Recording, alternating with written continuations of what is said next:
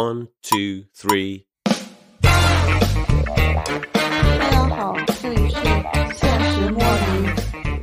各位听众朋友们，这一期呢是一期临时加更的，就是应 CK 老师要求，那给大家聊一下我们亚运会的一个干后感。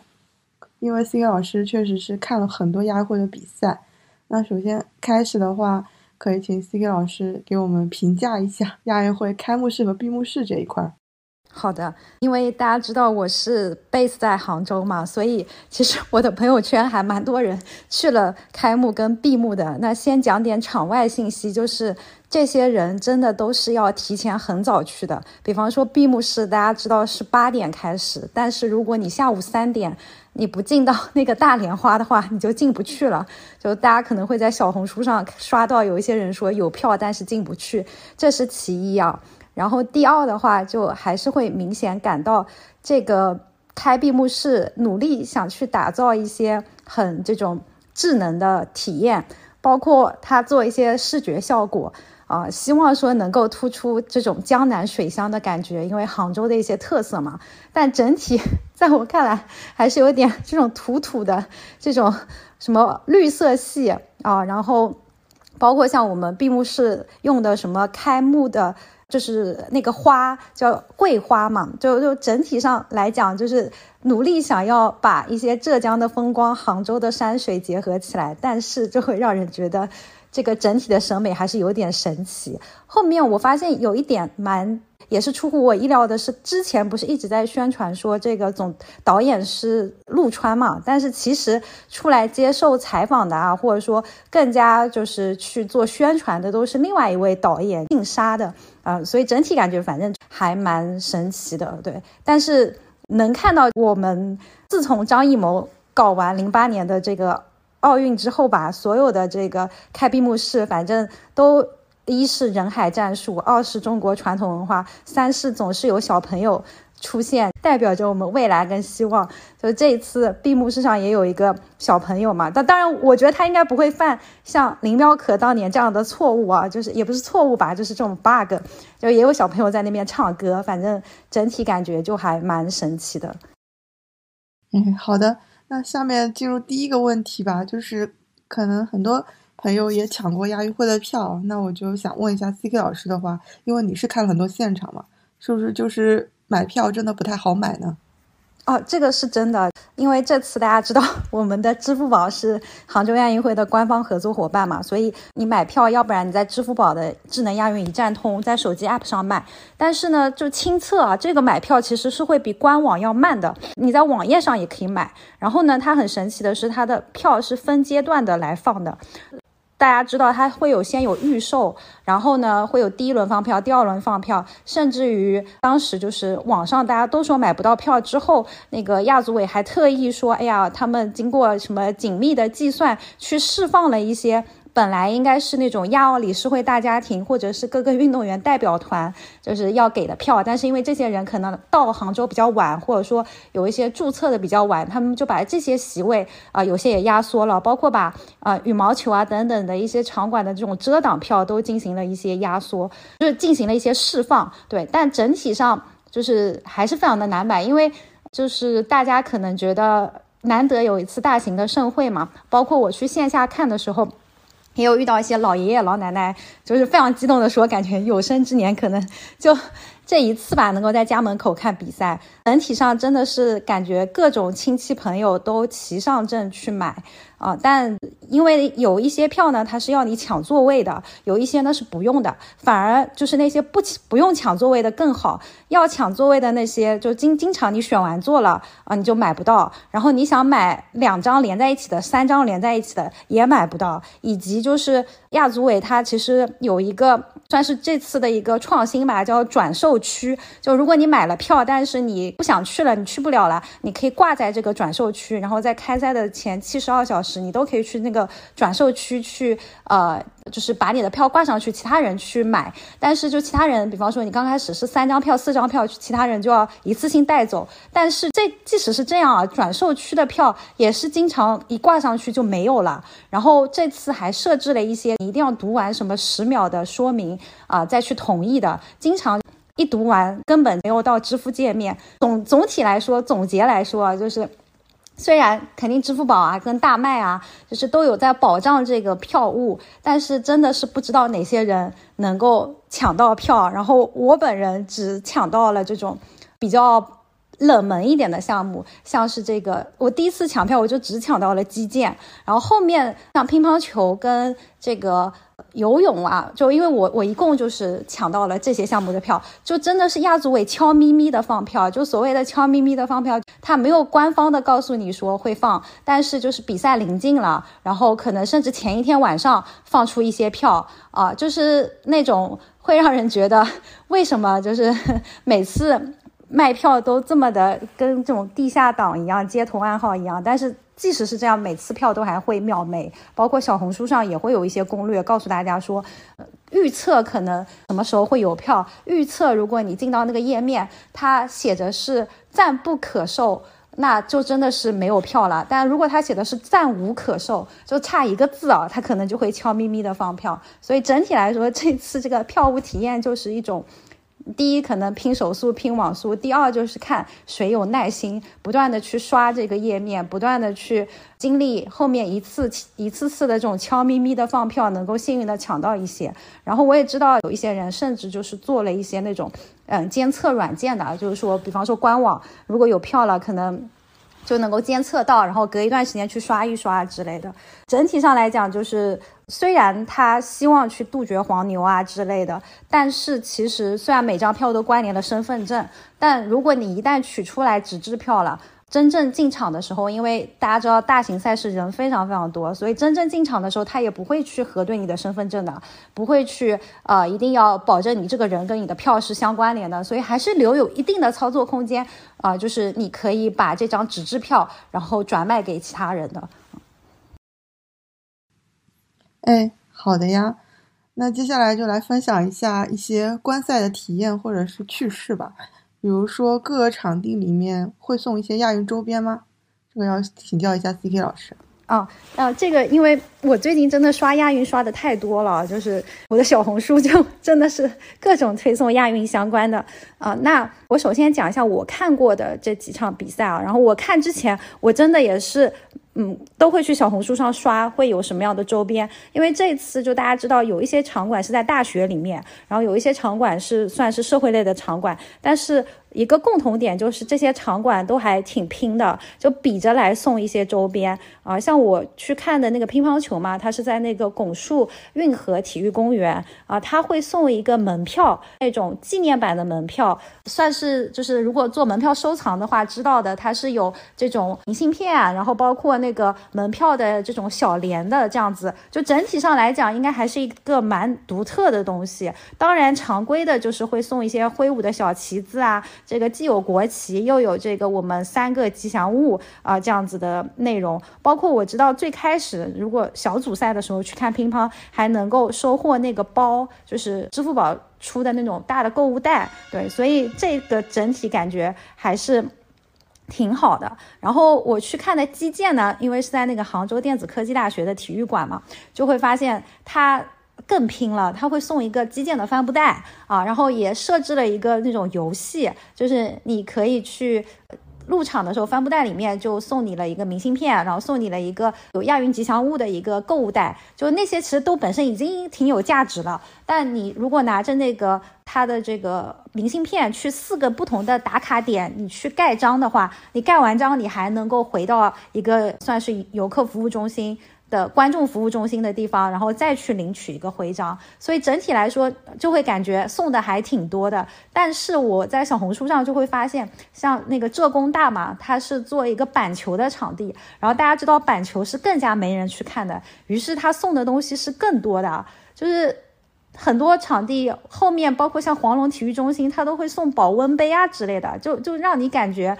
最好笑的就是像那个板板球比赛，你可能只花了五十块钱进去了，但是你得到的周边的价值加起来已经回本了。对，然后像游泳这个也是很神奇的，它是嗯会有也是设置了一些观众的任务，然后这些任务里面有一些常规的，比方说你要去跟赞助商的摊摊位合影啊，你要去跟场馆合影啊，就这样子的一些比较简单的。但是最神奇的是，他搞了一个你要跟 NPC 合影，就是他有志愿者是那种观众服务志愿者，然后他带的徽章是那个 SPS 的，然后这些志愿者是不定期的在游泳馆就是那个场地里面去巡逻的。那你见到他，你要跟他互动啊，跟他猜拳啊，或者问答。但是每个志愿者他的贴纸都很有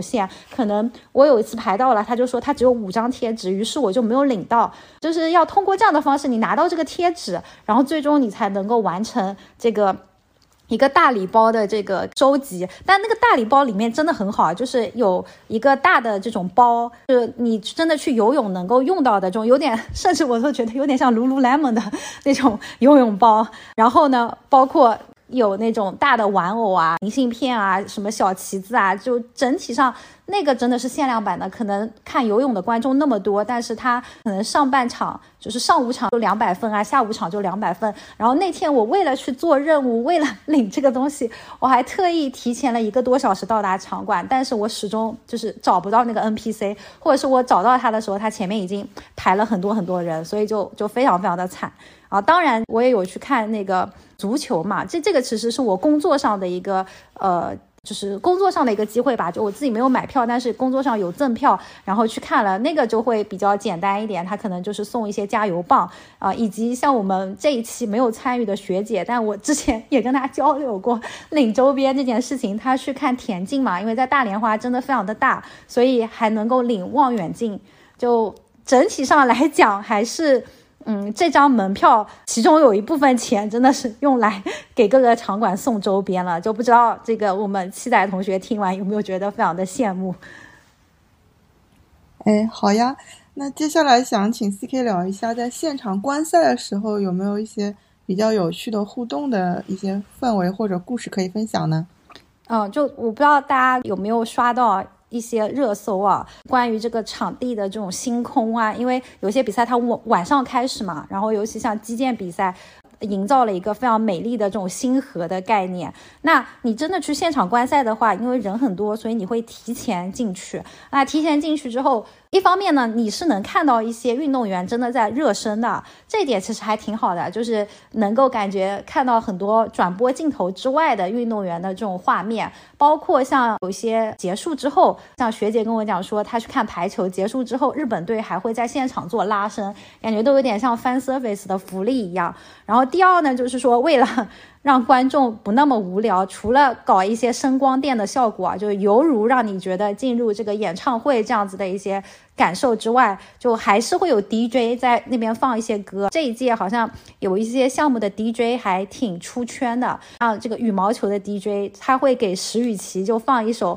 什么抖音神曲，叫我姓石啊，会给什么陈星辰、贾一凡去放一些好运来吧。啊，包括有些新裤子的歌啊，或者是一些运动员特别喜欢的，像谢震业就发微博的时候还 Q 到说，现场 DJ 给他放了逆战，他觉得非常的 高兴。对，所以就是有这样子的一些内容，然后也有网友感叹说，哎，这届 DJ 是不是都是这种九零后、零零后啊，就比较知道运动员的一些喜好，就还是打造了一些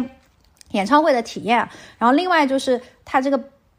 比赛本身场地上也会有导播嘛，那也会跟观众做一些很尬的互动游戏啊，包括但不限于他镜头扫到会有什么 kiss camera 啊、hug camera，啊然后包括你做一些他要的什么手势舞啊。要他要的一些神神奇奇的什么加油姿势啊！如果你真的被那个 camera 找到的话，你还能够领取额外的纪念品。但是我发现这件事情还蛮难的，因为我带着我爸妈去观赛嘛，我我爸妈甚至就还带了大的国旗，然后每次有现场互动环节还是很认真的参与，但是就就还蛮难扫到的。后面我看网上说，你要被扫到，可能第一就是你你的一些位置是。那个 camera 比较容易拍到的。第二就是说，你的装束本身就是，不管你穿汉服啊，穿一些比较有特色的，或者一看你就知道你是哪个运动员的这种，算是粉丝吧，对，因为也不能说都说球迷嘛，就你是哪个运动员的支持者、粉丝的话，可能更加有这种概率被 kiss camera 找到。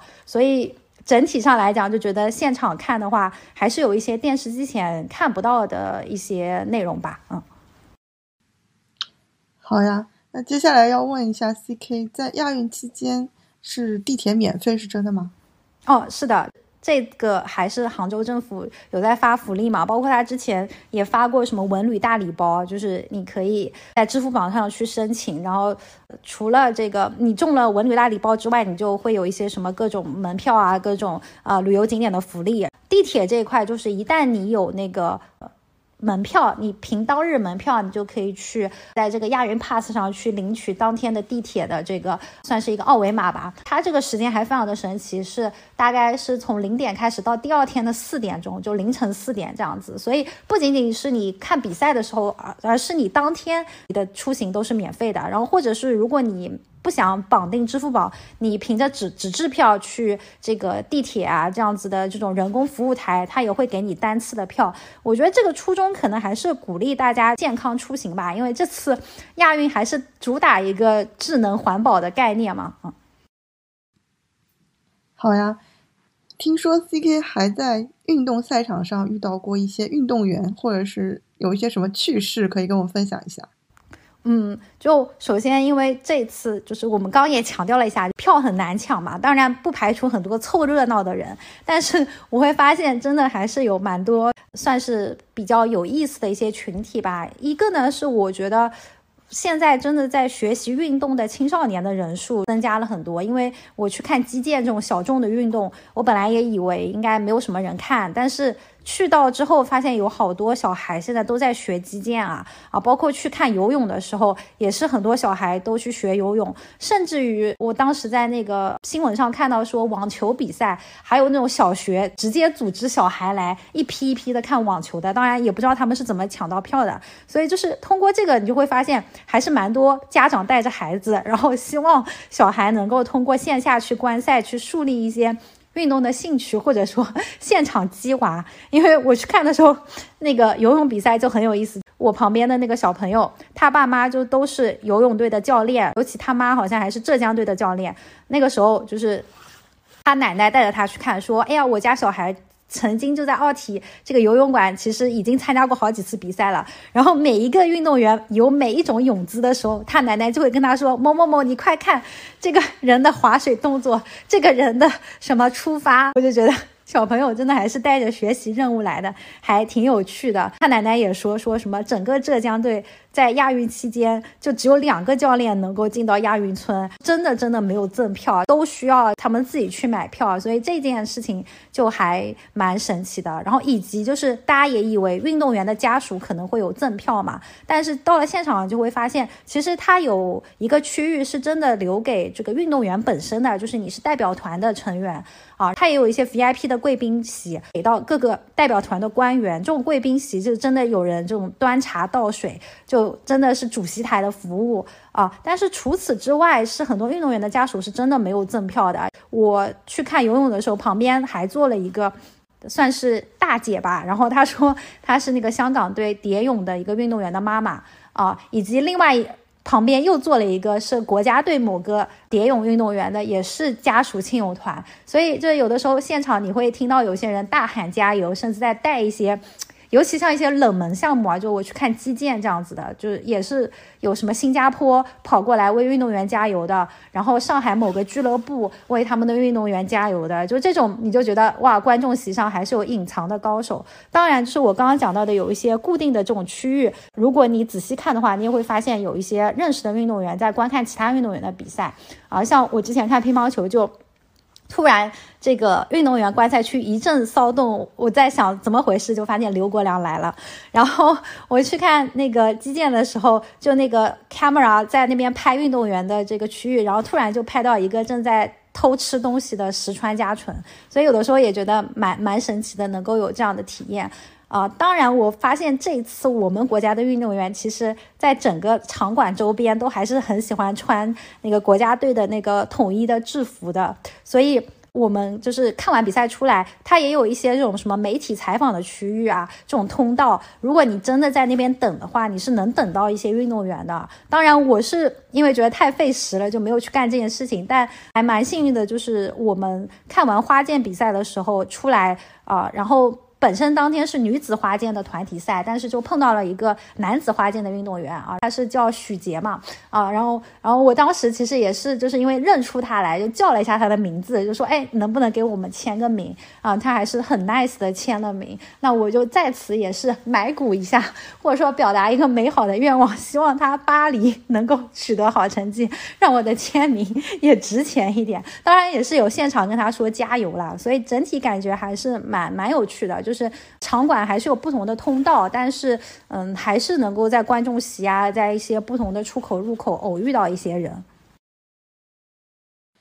好呀，那回到我们之前经常聊的乒乓的一个话题，那在乒乓这个现场氛围上，CK 有什么要分享的吗？嗯，就大家知道，就是我还是做一个乒乓球的比较资深的一个球迷啊。自称资深，我爸妈也非常爱乒乓球。就这次抢票，我爸我妈跟我下的死命令就是一定要抢到乒乓球的票，其他他们都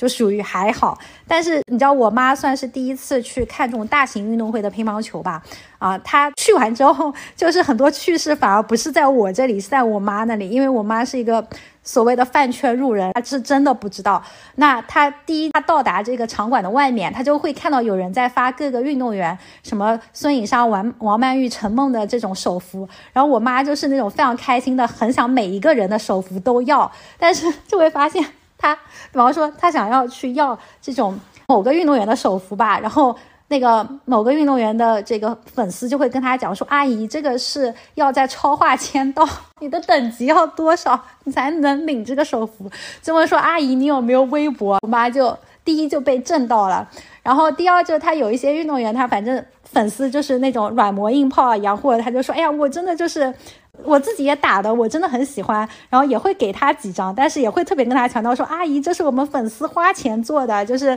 也是你一定要举着为他加油哦。”然后当时是因为我跟我妈吧，反正分别去领了一个 A 跟 B 的手幅，哎，我们也是可以讲吧，就是比方说那个樊振东跟王楚钦的手幅，然后我妈在现场就非常的搞笑，她就属于，因为我们看的是团体赛嘛，就是。王楚钦上场，他就在举王楚钦的；樊振东上场，他就在举樊振东的。当然，他最开始去要马龙的时候，人家没给他啊，然后后面。他坐在他旁边的那些不同的粉丝就开始问他了，说：“阿姨，你怎么既有这个人的手幅，又有那个人的手幅？你到底喜欢哪一个？”就 就他就感受到了我们乒乓球迷之间的 battle，他就会发现说，他想要好几个人的手幅这件事情是很难做到的。当然，我妈还是属于那种心态很好的，她她甚至会跟人家讲说：“哎，我们一家三口喜欢的都是三个不同的运动员之类的。”就是通过这样子吧，让他有了一些感知，包括他现场也会感受到，就是说真的是。球迷们都在 battle 谁的喊声比较大，然后在就是比较有这种 focus 在某一个人，对，所以对我妈这种路人来讲，她就觉得。真的也挺不容易的，他觉得领到一些手幅，对他来讲也还是蛮开心的。所以这种就是一个纯路人误入饭圈的一个体验吧。我觉得可能我们的这种大爷大妈这样子的群体，也能够通过这次的亚运会了解到一点点现在运动员的这种饭圈的生态。好呀，那关于现场如何去正确加油的话，C K 老师有什么想要说的呢？这其实也是回应到刚刚讲的，因为球迷们、粉丝们都在 battle 嘛，所以真的是不停的在叫，可能发球的时候也在叫啊。包括像游泳比赛，因为他们是要听那个令枪的嘛，像击剑比赛，他是要听裁判给到指令的，所以有的时候好像在运动员刚刚准备好要开始的时候，或者要听裁判指令的时候，如果你在那边大声尖叫的话，的确是会被提醒说，请保持安静啊之类的。然后我有在网上看到一一个也很好玩的，就是我我其实非常想看网球的比赛嘛，因为这一届网球其实像郑钦文啊，像这个张之臻啊、吴亦丙啊、朱琳啊，他们都在国际上非常强，然后打过很多的国际巡回赛嘛。但大家也知道，之前因为三年的疫情，其实国内都没有就是办过这种巡回赛了。那这次很多网球比赛的时候，就很多。也是那种凑热闹的这种，第一就是很多小孩在大声喧哗、哭啊之类之类的，就观赛礼仪还是变成了一个热门。第二就是说有小孩就一直在走来走去啊，或者也是有点在干扰这个球员的注意力嘛，然后就会也会出现一些经典场景，我们郑钦文就 Queen Win 就就会直接放下球拍。然后用球拍指着那个观众说：“那边的观众可不可以不要走来走去？对我说的就是你。”反正整体上感觉，因为还是有挺多凑热闹的人，但是通过这个比赛吧，啊，还是让大家了解了部分的观赛礼仪。当然，我也非常理解大家去到现场，觉得总是要有些参与感，或者是喊几声，就觉得也有。给自己这个支持的运动员加道油嘛，但更多的还是通过这个吧，就大家也能够了解到一些这种所谓的裁判规则啊、裁判礼仪啊这样子。好呀，那看了这么多比赛里面，C K 老师，你觉得最喜欢或者看的最开心的是哪一场呢？其实我觉得看的最开心的一场还是能够看到升国旗奏国歌的吧，因为大家知道亚运会整体的赛程非常的长嘛，其实有的时候还会被诟病说有一些赛程是不是能够紧凑一点啊，或者说有一些参赛人数可能可以不要从那种什么六十四强开始打，肯更加紧凑一点的话，在整体的这种花费上也会更小一点啊。那我其实。这一次看的比赛也真的只看到了一场升国旗奏国歌的，就是那个女子花剑团体，而且那个比赛非常值的感觉，你只花了两百块钱，你可以从早上的淘汰赛一路看到晚上的这个决赛啊。那在这个比赛的过程中，其实还是运动员们能够感受到，就是一方面同时看团体赛，你就能同时看好几个运动员，然后看跟好几个国家 battle 啊，然后最重要的还是说你能。看到那个颁奖嘛，就是跟着感受一下所谓的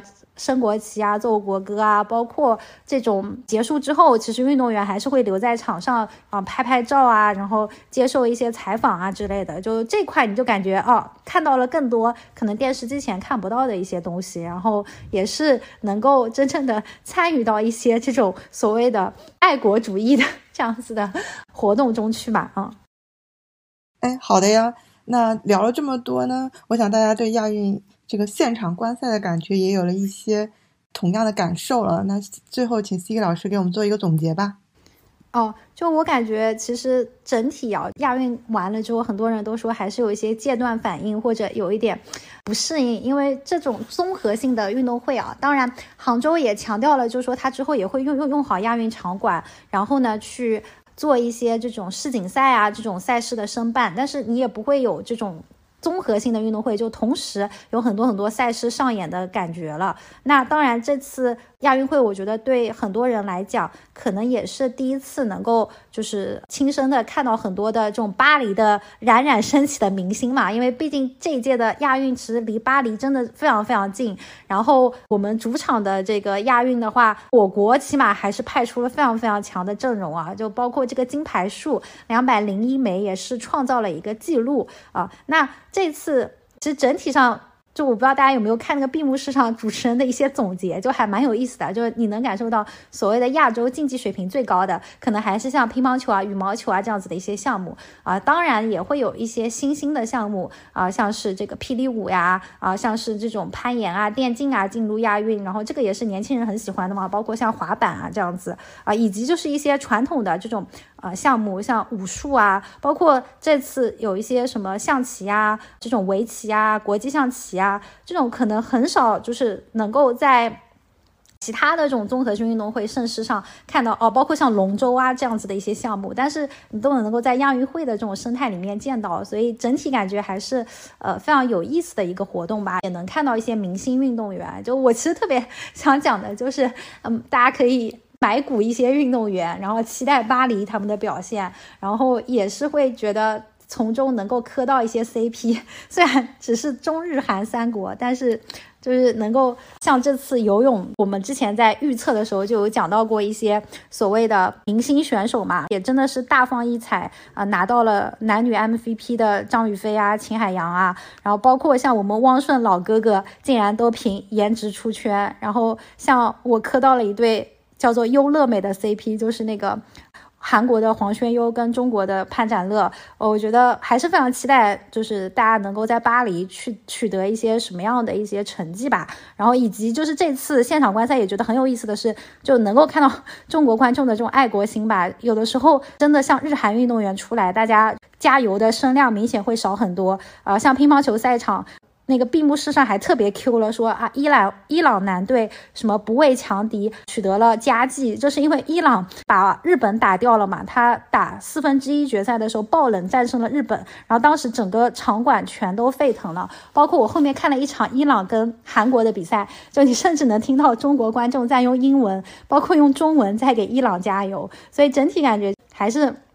非常有趣的一个盛会吧，能够看到那么多的明星同时闪耀，也是再次感受到了所谓的一些体育的力量。啊，体育的这种，不管是跨国界的一些友谊啊，运动员他们自己的一些对待比赛的一些态度啊，以及有很多呃这个志愿者呀，这个场馆努力给观众带来的多样化的一些体验吧。最后就是我想讲的一点，就是咱这次亚运还是给这个杭州带来了很多的这个城市遗产吧。我们还是希望这次我没有能买票进去的一些场馆，后面能够多多的开。放，然后多多的办一些更好的、更有意思的单项比赛，然后我也想再多多的去支持一下。